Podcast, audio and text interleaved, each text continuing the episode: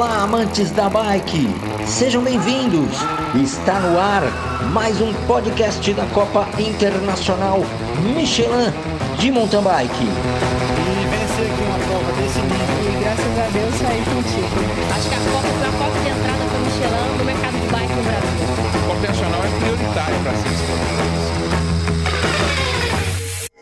Fala aí pessoal, bem-vindos a mais um episódio do nosso podcast da Copa Internacional Michelin. E a conversa de hoje é com o Iveson Ladvig, é, um dos mais experientes comissários da Confederação Brasileira de Ciclismo e também da UCI, é um comissário internacional aí atuando já há muitos anos, é professor da Universidade Federal é, do Paraná, professor de Educação Física, tem três mestrados, tem PhD, tem, tem um vasto currículo aí de conhecimento e, e também de vivência no ciclismo, né? Está aí atuando já há muitos anos, gosta de cozinhar, enfim. Vamos conversar um pouco sobre com ele sobre vários assuntos aí ligados ao ciclismo e também um pouco da sua atuação aí na Copa Internacional nesses anos. Então vamos lá. Iverson Ladevik.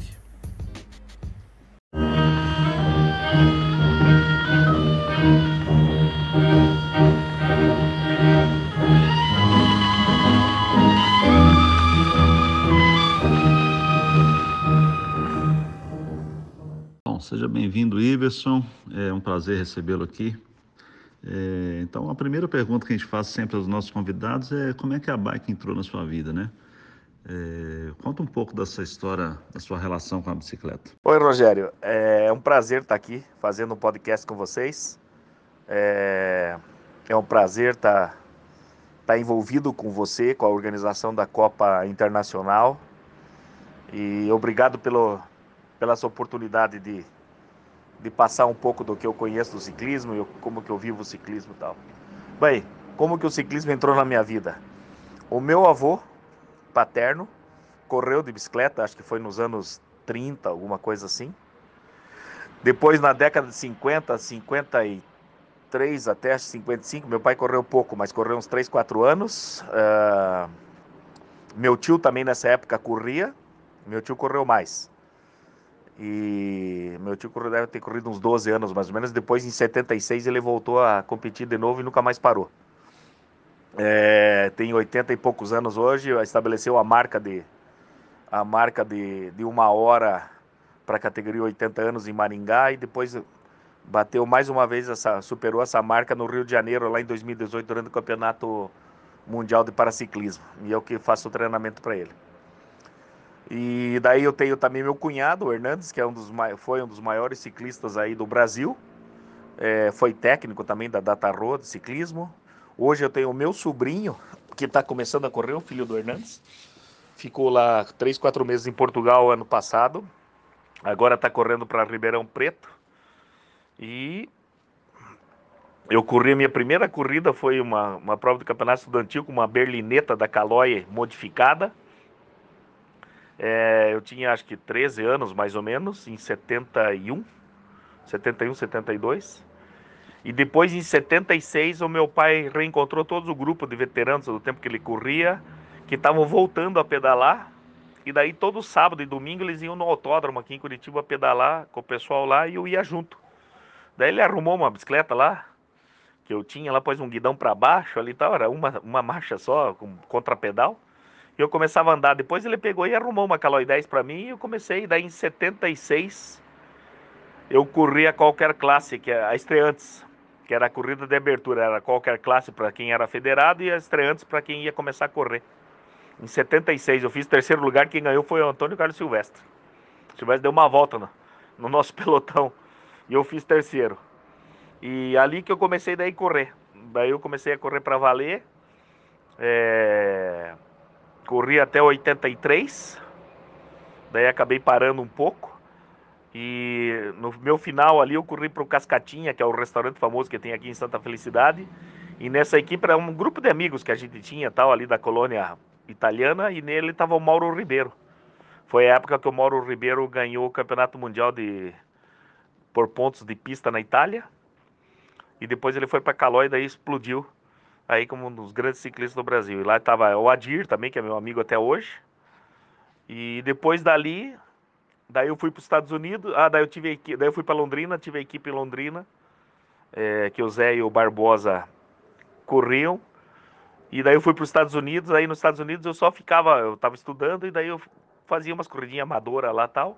E quando eu voltei, daí eu, eu entrei na, na confederação a convite do seu Bruno em 2000 e, 2001. Assumi, eu e o Adir assumimos a, a comissão de pista. E daí eu fiquei como técnico de pista com o Adir até 2004, 2005 por aí. Às vezes eu ia, às vezes faltava, faltava alguém para levar uma seleção, eu ia tal, mas eu praticamente larguei no final de 2004. E daí eu comecei a me dedicar ao, a, a ser árbitro, né? E daí eu, eu mudei e fiquei na questão da arbitragem. Comecei com a arbitragem da UCI. Passei primeiro em 2005 eh, no mountain bike, daí depois tô, tô até hoje. Então é mais ou menos isso daí, a família, né? A influência da família e tal. Eu não gosto de dizer que ah, tá no sangue. Não, não é não tá no sangue, é o meio ambiente, né? É o, é o meio que te faz, né? É a mesma coisa que o filho do Piquet que corre de carro, né? É impossível o filho do Piquet jogar futebol.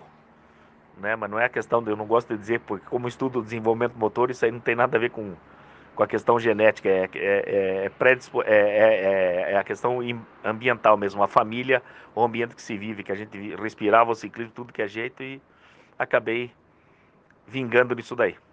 E sobre o trabalho de comissário, né, de árbitro, é, de mountain bike ou de ciclismo, você é um dos mais é, experientes e renomados comissários aí da atuante aí no, pelo mundo inteiro. É, eu queria saber um pouco como é que aconteceu isso, né? É, como é que foi a primeira vez que você atuou como comissário estadual, depois nacional, internacional? Como é que foi essa essa escala, assim, esse crescimento seu dentro da arbitragem? Essa questão, Rogério, eu já tinha começado, eu terminei naquela outra resposta ali falando da, da, da ideia de começar a fazer os cursos da UCI, porque aqui quando eu estava na, na confederação e na federação, na Federação Paranaense tal, a gente fazia de tudo, né? É, a gente organizava as corridas, a volta do litoral foi a primeira prova que a gente, eu e o Adir, organizamos aqui na federação, e daí trabalhava, fazia de tudo, organizava e arbitrava. Né? E eu fui aprendendo, o Adir foi um cara que me ensinou muito essa questão da arbitragem, tal, aprendi muito com ele.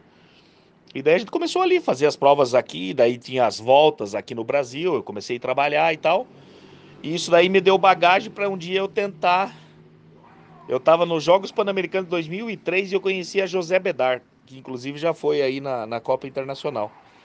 E conversando com a José, eu perguntei, pô, como é que a gente faz para ser comissário da UCI e tal? E ela me deu o caminho das pedras ali. Em 2004 eu tentei para fazer pista e estrada na UCI. Eu não passei por pouquinho, poucos pontos, tal. Até fiquei extremamente frustrado porque as provas não eram muito organizadas. Eu fiz uma crítica muito grande para a UCI, daí isso aí acho que até levou a mudar muito a questão dos cursos. E daí voltei, daí depois de 2004, em 2005 eu fui convidado para fazer o de mountain bike na, em Sydney, na Austrália. Eu fiz e passei, daí eu passei a primeira vez.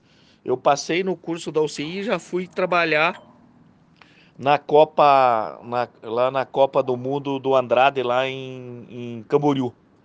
E a José estava lá. Né? A José estava lá, o Ludwig, o Ludwig era o chefe, então foi minha primeira prova. E daí fui trabalhar no, no Forex, ao vivo na ESPN, eu era o starter da prova. Meu Deus, que nervosismo que era aquele troço, porque eu nunca tinha visto aquela prova na minha frente. E eu estava lá na televisão ao vivo tal. E depois dali eu voltei novamente, daí eu fiz 2005, 6, 7 e 8, daí eu fiquei fiquei trabalhando no mountain bike. E daí em 2008 eu tive a chance de fazer, tentar novamente o curso de estrada e pista. Só que agora a UCI tinha modificado o esquema, tinha uma prova prévia. Então fui eu e o Barbosa para Colorado Springs nos Estados Unidos para primeiro fazer a prévia lá. Quem passasse lá ia para a parte final na Suíça. E lá, infelizmente, só eu passei, é... o Barbosa não passou. E eu fui para daí para a Suíça no final do ano e passei na estrada e na pista. E daí, além disso, eles tinham daí a prova prática. Agora, a partir da, daquele, daquele ano, você teria que fazer as provas práticas. Fiz a prova prática de pista e a prova, prova, a prova prática de estrada. E nesse momento eu tinha ido para Portugal fazer o pós-doutorado. Daí eu fiz as provas práticas lá. A minha prova de pista foi, a prova de pista prática foi uma prova na Alemanha, em um velódromozinho de 200 metros quadrados, uma cidadezinha bem pequenininha, Oshelbraum, alguma coisa assim, eu não sei falar muito bem o nome da cidade. Era uma prova de tipo de Madison de seis dias, eram, eram 200 quilômetros, mil voltas no velódromo. Deu 48 de média a corrida. Cada vez que o pessoal começava a pedalar mais devagarzinho, um pouquinho, o organizador batia o sino, dava um queijo, um queijo de presente, uma garrafa de, uma caixa de vinho, seja lá o que for. Foi uma loucura aquilo lá, foi uma prova de fogo. E daí a minha prova prática de estrada eu fiz no Grande Prêmio da Liberação uh, em Roma, na Itália, que é a prova mais importante de um dia para sub-23. É onde o sub-23 tem chance lá de mostrar serviço lá e ser contratado para contratado para ser profissional. E se eu não me engano, o Andriato estava lá. Acho que o Andriato correu nessa prova. E o, quem ganhou foi o, o Sacha Módulo. Foram lá um circuitão lá no meio de no meio de Roma. Esse ano, inclusive, foi cancelada a prova por causa do da, da coronavírus. E depois disso, em 2009, me chamaram para fazer o curso de paraciclismo. Daí uh, eu fui para a África, em Níger, é, para fazer o curso de paraciclismo lá. Acabei passando e daí a prova prática, uma das provas, a prova prática de pista, eu fiz na Copa do Mundo de Paraciclismo em Manchester, na Inglaterra. E depois a, a prova prática. Putz, eu não lembro onde é que fiz a prova prática. Eu acho que foi nos Estados Unidos, alguma coisa assim que eu fiz. E daí é, eu também já estava como. Também eu fiz o curso de DCO, de, de antidopagem da UCI. Então eu trabalhava mountain bike, estrada, pista para ciclismo e antidoping. Antidoping trabalhei bastante. Só que chegou quando eu fui pro trabalhar no comitê do organizador dos jogos, a UCI mudou as regras. Daí eles decidiram que você só poderia ser antidoping ou comissário, não poderia ser as duas coisas. Aí eu abri mão de, comiss... de antidoping e fiquei só com comissário. E também tive que abrir mão do mountain bike, porque eu não podia ficar com mountain bike, estrada e pista. Então, eu fiquei só com estrada, pista e paraciclismo. E desde então, desde 2013, 2012, 2013, eu tô só com estrada, estrada, pista e paraciclismo na, na UCI. E eu continuo sendo árbitro nacional de, de mountain bike, né? E continuo fazendo, eu só larguei mão do, do antidoping. Então é mais ou menos isso aí que eu tô desde a arbitragem. Então eu comecei lá desde o, do zero, aprendendo do nada tal. Então, se o pessoal quiser quiser iniciar isso aí, o que eu recomendo é que eles comecem a trabalhar como voluntário nas provas das federações estaduais, né, da locais ali de quem organiza tal, para começar a pegar experiência. E o grande o grande quesito da UCI é que você faz prova ou em francês ou em inglês, né? E é extremamente difícil. É muito difícil para passar, né? Porque você tem que ter uma fluência muito boa da, da língua. Porque você tem as provas, você tem prova teórica e tem prova oral também. E as provas orais são de arrancar o couro, porque eles estão sempre perguntando, sorteia uma pergunta e eles vão lá e daí continua espremendo ali e tal. Mas é uma coisa, uma coisa muito gratificante. Hoje, né, nós temos, uh, nós tivemos o Benazzi, que era do Rio de Janeiro, que foi o primeiro árbitro da antiga UCI.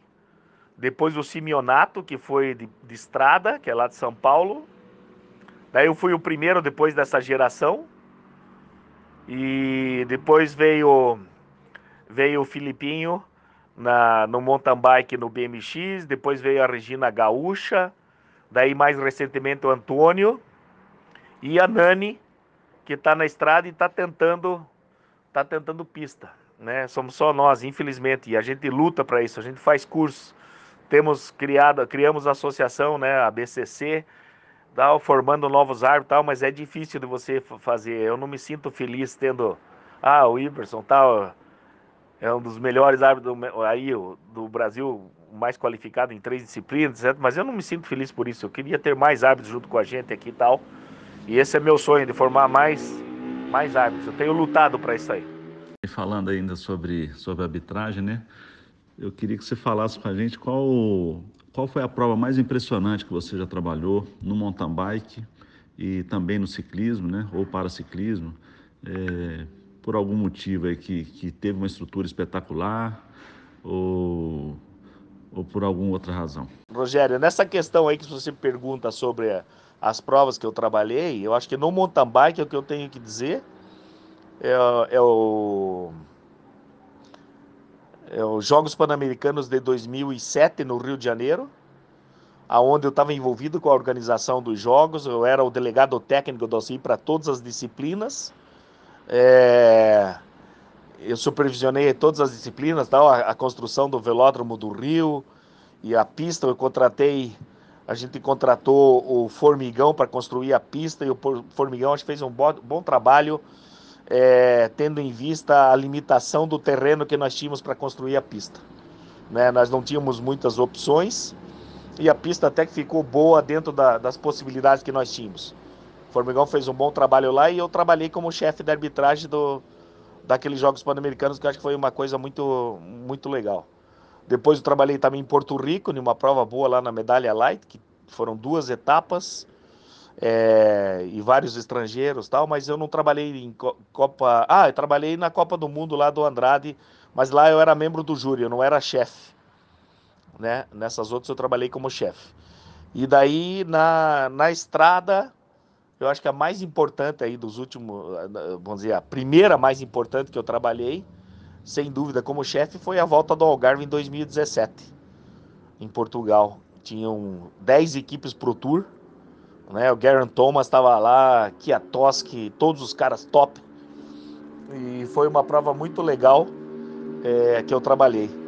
E daí ano passado, quando eu estava no quando eu estava no pós-doutorado lá, lá em Portugal, eu trabalhei em várias provas. Trabalhei uma por etapa na Noruega e trabalhei também na Adriática Iônica Race, que é organizado pelo Moreno Argentino, que foi um grande ciclista profissional da década de 80, 90 né? Fizemos uma amizade muito legal, sempre, ele sempre me escreve e tal, e esse ano também infelizmente foi cancelada por causa do corona. Trabalhei em outras duas provas menores ali de amador, de sub-23 na Itália. Então tive bastante experiência nessas provas, mas a, a, a volta do Algarve ficou marcada assim como minha primeira prova extremamente importante. Agora uma, uma, uma questão importante, muitas vezes, muitas vezes as pessoas me perguntam se é difícil é, ser um comissário, como é que é a evolução disso, sabe? A gente tem feito um trabalho muito próximo da Federação Mineira de Ciclismo, estimulando a, a, os cursos de comissário. Você já veio em Araxá mais de uma vez né, para dar esse curso e, e, hoje a gente tem um corpo de comissários em, em Minas muito bacana e então isso é, é muito bom. Quais são os passos, né? E, e além dos passos, o que, que o comissário tem que ter né, de, de pré-requisito para o estadual e os pré-requisitos para ser um comissário nacional e principalmente ser um comissário é, internacional né, da UCEI? Quanto à carreira de, de comissário, eu comecei a falar em uma outra resposta ali, mas eu acho o seguinte, a primeira coisa, né, eu acho que qual que é o perfil de um árbitro?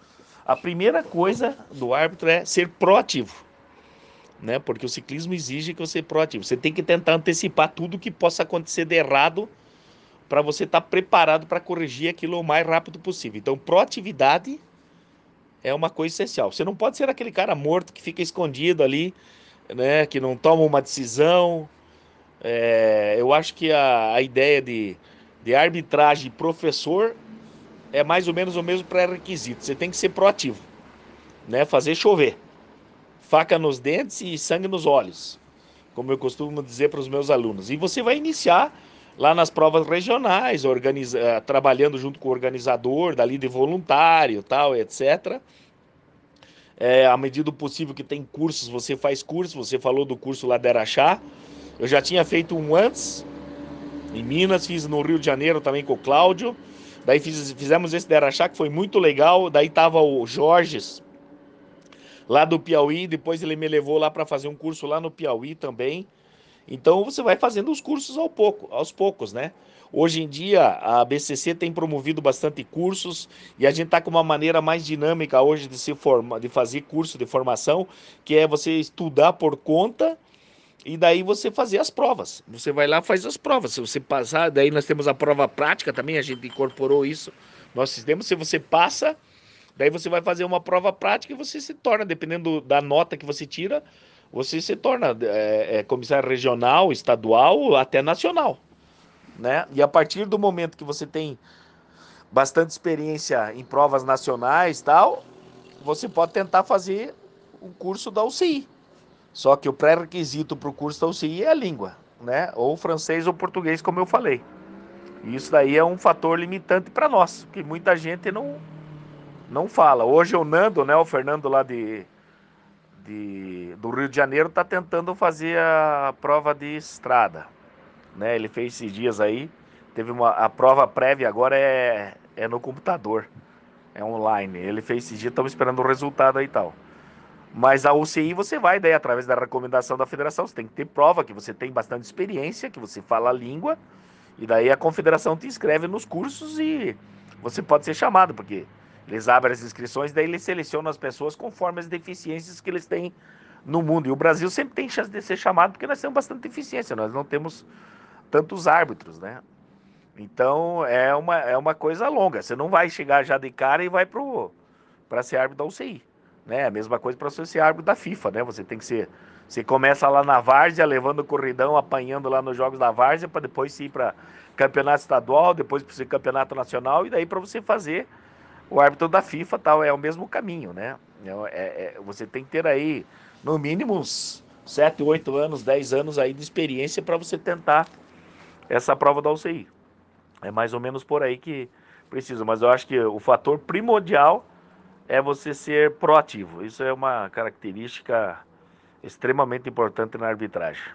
Bom, mudando de assunto, é... como é que você vê o ciclismo brasileiro nesses últimos anos? Né, eu sei que está atuando há muitos anos aí na, na, como comissário de mountain bike ou de ciclismo. Como é que você vê esse, o ciclismo, de uma maneira geral, o mountain bike especificamente, né? É, e também o ciclismo? Qual que é o cenário que você ver da evolução que nós temos e o que, que você imagina para o futuro. Bem, Rogério, essa questão aí da, da questão do nosso ciclismo, né? Eu acho que a gente teve altos e baixos e hoje a gente está em um ponto baixo. É, os altos sempre foram próximos de, dos Jogos Olímpicos, que daí começa, começou lá do, na época dos Jogos Pan-Americanos, um pouco antes, que nós tínhamos cinco, seis voltas ciclísticas provas de, de mountain bike, de peso tal, não só as suas, né? Nós tínhamos mais, mas uh, e sempre que acaba o ciclo olímpico, a coisa vai para baixo. E dessa vez nós somos muito embaixo, né? Porque a gente já não tinha muito dinheiro para para e não tínhamos vagas também nos Jogos Olímpicos, muitas vagas para o ciclismo e depois a gente acabou uh, essa, essas modificações que ocorreram no governo, no ministério e tal, a verba desapareceu, né? Então hoje nós não, te, não tivemos faz anos já que a gente não tem mais nenhuma volta internacional. As provas internacionais de mountain bike são as suas, né? De peso tem mais uma ou outra aí, mas de cross country e tal e de nível internacional, né? Porque nós podemos dizer que é uma prova de qualidade são as, as da Copa Internacional. Isso aí não tem nem dúvida. E nós estamos vivendo um momento extremamente difícil, né? Ainda mais agora com a pandemia, a CBC voltou a adiar o início do calendário para agosto agora de novo, né? Porque eu acho que não tem condições nenhuma da gente organizar é, competições. Eu acho que essa abertura do comércio, eu entendo muito, muito que o pessoal tem que trabalhar, etc. Mas nós não estamos no ponto ainda de liberar coisa. Essa é a minha opinião, né? E eu tenho temo que isso daí venha nós tivemos, nós vamos ter um outro pico de, de da pandemia e daí começa a fechar tudo de novo. Então, não sei. Mas o ciclismo agora está crítico, né? E para os jogos do Japão não temos vaga nenhuma, né? Então tá tá triste isso daí, tá tá muito difícil.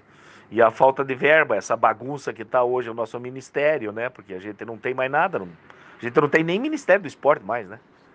Então a gente perdeu o status de ministério, então tá, tá triste isso daí. Tá muito triste. Eu acho que a gente já teve aí, nós vemos a potência da, da América Central e América do Sul, sem dúvida nenhuma. Já chegamos a liderar ranking de nações e etc. aí tal, inclusive à frente dos Estados Unidos e Canadá, mas hoje em dia tá difícil a coisa. tá triste, né? Então vamos esperar para tempos melhores. É sempre um prazer ter você conosco como árbitro. A gente fica muito tranquilo com sua presença lá. É, nós temos excelentes árbitros aqui no Brasil. É, você, Regina, é, o Vink que está se recuperando. A gente torce para ele estar tá voltando às ativas aí rapidamente, né? Que ele passou por uma situação bem difícil, mas ele é muito querido por toda a equipe nossa aqui também, né? E, e aí eu queria saber de você, para encerrar, qual foi o momento inesquecível na Copa Internacional? Você que já passou por tanta coisa aí conosco, está aí há mais de quase 20 anos conosco aí é, atuando. Aconteceram tantas coisas, né? A gente teve tantos eventos na Copa Internacional. Ah, assim, para escolher uma coisa, eu acho que posso dizer que foi aquele ano. O que, que foi? Acho que o que? Cinco anos atrás, alguma coisa, como o Beno quando o Beno veio aí, que deu aquela tempestade no domingo, que a gente teve que cancelar a prova, né? Encurtar a prova em duas voltas, porque deu aquela tempestade, raios. Aquilo de lá foi uma, uma aventura, porque a gente começou a ver raios distantes tal, e a gente começou, a, o Beno começou, o Beno, o Beno, o Beno a gente conversou e eu, eu falei assim, Beno, você controla a corrida e eu fico controlando os raios. E eu marcando o tempo dos raios, né? Quanto tempo levava tal. Quando começou a chegar mais perto, eu falei, Beno, ó, tá há tanto tempo, né? É, é, tantos segundos tal, estourando os raios ali. E a gente teve que encurtar a prova e foi aquele caos, aquele povão saindo do meio da mata lá de, de Araxá, que era uma coisa impressionante a quantidade de, de torcedores que tinham, né? Crianças carregando carrinho com nenê, com tudo. Aquilo foi uma loucura, né? A gente teve que é, encurtar a prova. Teve muito ciclista que não gostou muito. Mas infelizmente foi uma questão de segurança que a gente teve que fazer, né? Aquela dali foi uma. E eu acho que também a. Eu acho que também a. Nós tivemos uma. Essa, essa desse ano, eu acho que foi uma grande prova. Essa modificação ali do, da estrutura que a gente teve em, em Araxá, do jeito que se colocou a largada tal.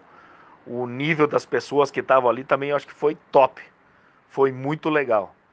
Então é difícil assim a gente tirar algum momento, né? E o Beno, depois de. Acho que no ano seguinte, infelizmente, veio a falecer, né? Até eu vi agora, fazem cinco anos que ele faleceu já.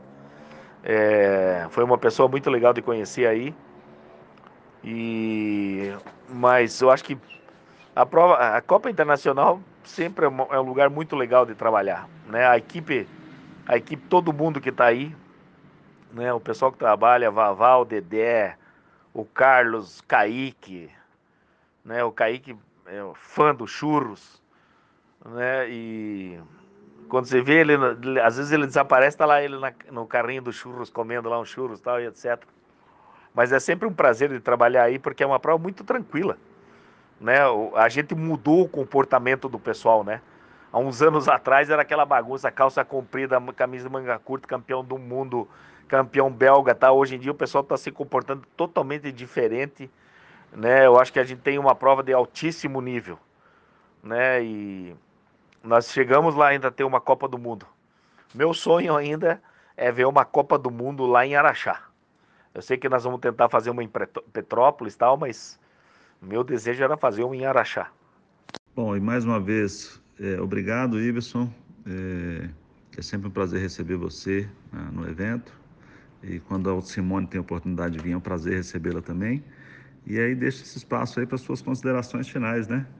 Nós estivemos juntos aí tantas vezes, não só na Copa Internacional, mas também lá na Olimpíada, no Rio 2016.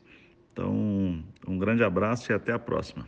Bem, Rogério, obrigado por ter me convidado para isso. É legal ficar conversando sobre, sobre ciclismo, sobre a Copa Internacional. Como eu falei, é sempre um prazer. Prazer estar aí. Essa aventura nossa do, dos Jogos Olímpicos, né? De ter você lá como. Eu tenho um extremo orgulho de ter apresentado, intermediado, né? Você apresentado você para a organização dos Jogos, para você ser o construtor da pista lá e tal aquilo de lá foi uma, uma decisão extremamente correta né, do comitê organizador, porque tinham outras pessoas tentando também é, é, a, essa vaga. E eu acho que você fez, você e o Kaique lá, fizeram um grande trabalho naquela pista. né? Ficou uma coisa de primeira e só mostra a qualidade que é a Copa Internacional, né? É, eu eu já te falei, é, eu já vi Copas do Mundo pela TV, eu nunca participei de uma Copa do Mundo de ciclismo de, de mountain bike, mas eu tenho certeza absoluta que o, o, circo, de uma maneira geral, de como é montado a Copa Internacional, é, não deixa a desejar para ninguém. Isso daí é um, é um, um orgulho de estar sempre envolvido lá com vocês, com você. Eu tenho um prazer muito grande de trabalhar de lá, eu me divirto bastante no, nos eventos. Hoje a coisa está muito mais tranquila do que foi anos anteriores. E, e só posso te dar os parabéns a você e toda a equipe pelo, pelo excelente trabalho que vocês fazem é, pelo mountain bike do Brasil, né? E pode contar comigo sempre que, que possível. E quero mandar um abraço para toda a equipe aí, que sempre é bom trabalhar com eles. Valeu, um grande abraço a todos e eu estou à disposição. Se alguém quiser se alguém quiser me mandar algum e-mail, esclarecer, eu estou sempre à disposição. Vocês, meu, meu e-mail é muito fácil, é iverson, de Universidade Federal do Paraná.br de Brasil. Então, se alguém quiser mandar um e-mail, alguma coisa, estou à disposição. E eu estou no, no Facebook também. Tá bom? Grande abraço. Tchau, obrigado.